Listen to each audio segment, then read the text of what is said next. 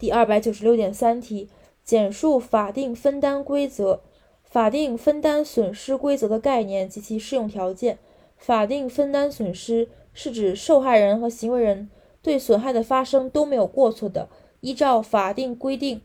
法律规定由双方分担损失。首先要求是都没有过错，然后是依照法律规定由双方分担损失。满足需要满足三点条件：第一点，